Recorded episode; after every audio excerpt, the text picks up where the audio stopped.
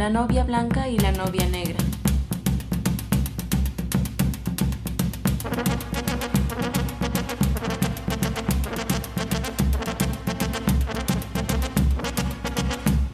Por un campo marchaban lentamente una mujer y dos niñas, dedicadas a recoger hierbas para alimentar el ganado que tenían en casa.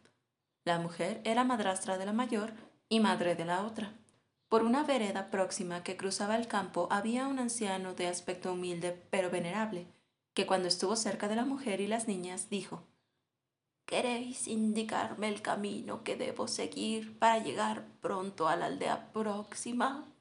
Y la mujer contestó Si no sabéis el camino, deberíais buscar un guía. La niña menor se rió de aquella insolente respuesta, pero la mayor, poniéndose al lado del anciano, le dijo Buen hombre, venid conmigo, yo les serviré de guía. Y le acompañó hasta dejarle junto a la cruz del camino que conducía directamente a la aldea. Entonces el anciano bendijo a la niña dirigiéndole estas palabras. Tu buena acción va a tener una inmediata recompensa.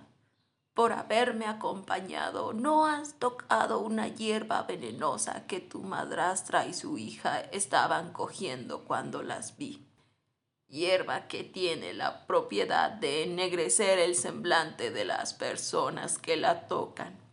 Así que tú quedarás blanca y hermosa, mientras que tu hermanastra y su madre se habrán vuelto negras, como si las hubieran teñido con betún.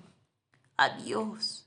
Continúa siendo buena y siempre tendrás la protección de Dios. Cuando la madrastra volvió a casa con su hija y vio que las dos eran negras como el carbón y que la hijastra era blanca y hermosa, creció tanto en su corazón el odio que le tenía que no hacía más que pensar en causarle daño. La hijastra tenía un hermano llamado Luisito, que era pintor, a quien quería mucho y le contó lo que le había pasado. Un día, dijo Luisillo, Querida hermanita, voy a retratarte, para tenerte siempre ante mi vista, porque te quiero tanto que quisiera mirarte sin cesar. Y ella respondió, Hazlo, pero no dejes ver a nadie el retrato. Luisillo retrató a su hermana y colgó el retrato en un cuarto que tenía en el palacio del rey, porque era pintor de cámara. Todos los días contemplaba largas horas el retrato y daba gracias a Dios por la belleza que había concedido a su hermana querida. Hacía poco tiempo que había muerto la reina, a quien Luisillo servía y había sido tan hermosa que era imposible encontrar ninguna otra mujer que se pareciera a ella, por lo cual el rey se afligía mucho y la recordaba sin cesar. Los criados descubrieron que el pintor pasaba extasiado todos los días algunas horas delante de un hermoso retrato que tenía en su cuarto y se lo contaron al rey. Este mandó entonces que le llevaran el retrato y vio que se parecían todo a su difunta esposa, solo que era aún más hermosa que ella, de tal suerte que se sintió vivamente enamorado hizo llamar al pintor y le preguntó de quién era el retrato. Cuando éste respondió que era su hermana, el rey le dio un abrazo, le prometió no casarse con ninguna mujer más que con ella, le regaló coche y caballos y magníficos vestidos adornados de oro y le envió en busca de su futura. Cuando Luisillo llegó a su casa con esta noticia, su hermana se alegró muchísimo, pero la negra hermanastra, envidiosa de aquella dicha, dijo a su madre ¿De qué sirve ahora todas tus artes diabólicas si no puedes proporcionarme tan buena suerte como la de mi hermana? Entonces dijo la vieja, Cállate, yo lo arreglaré todo. Y por medio de brebajes y de ingredientes maléficos turbó la vista al pintor, que quedó medio ciego, y tapó los oídos a la blanca, que quedó medio sorda. Llegando el momento de marchar al Palacio Real, que estaba algo distante del pueblo donde vivían aquellas personas, Subieron al coche primero a la novia con magníficos y regios vestidos, luego a la madrastra con su hija. Luisillo iba en el pescante guiando. Después que hubieron viajado un rato, exclamó el pintor Tápate bien, hermanita mía, tápate bien para que no te moje la lluvia ni el aire te cubra de polvo y llegues hermosa ante el rey. La novia preguntó ¿Qué dice mi querido hermano? ¡Ay!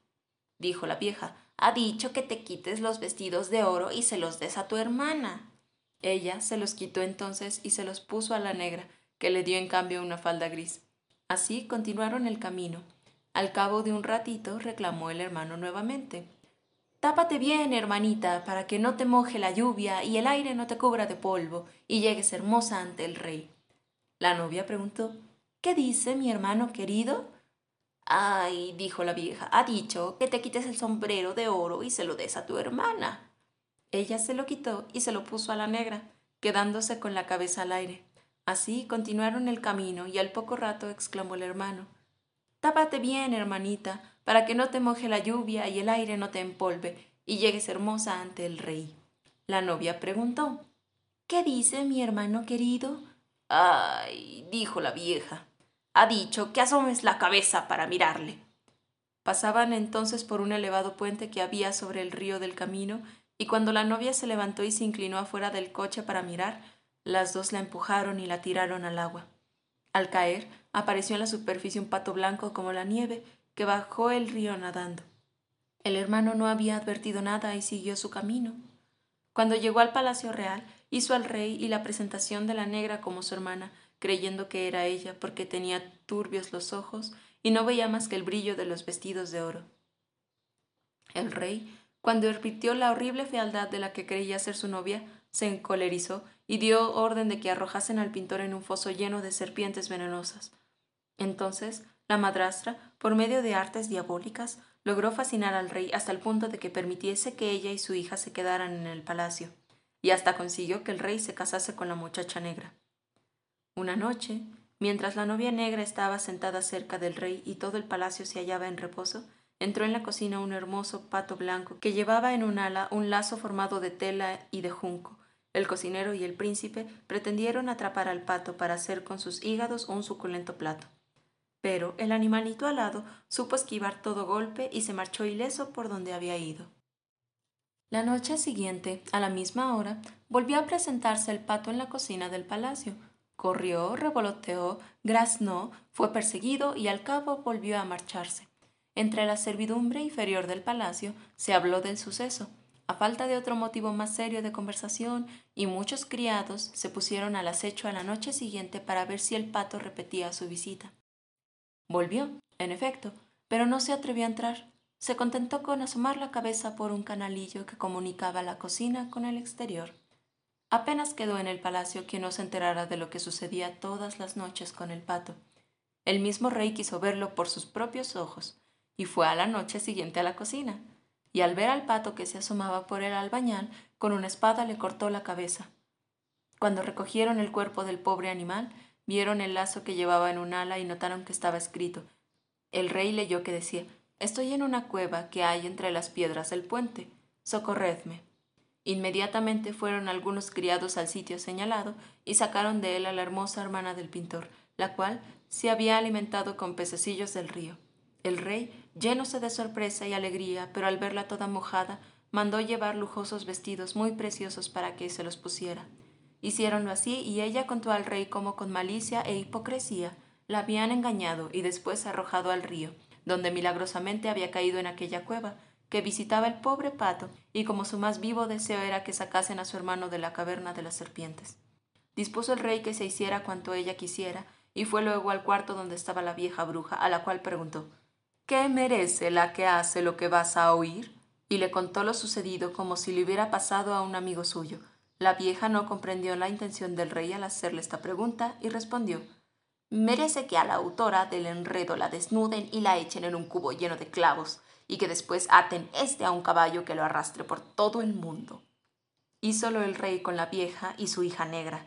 Se casó con la bella novia blanca y recompensó al hermano de ésta con riquezas y poderío. El obrar bien siempre tiene su recompensa y las malas acciones nunca quedan sin un castigo.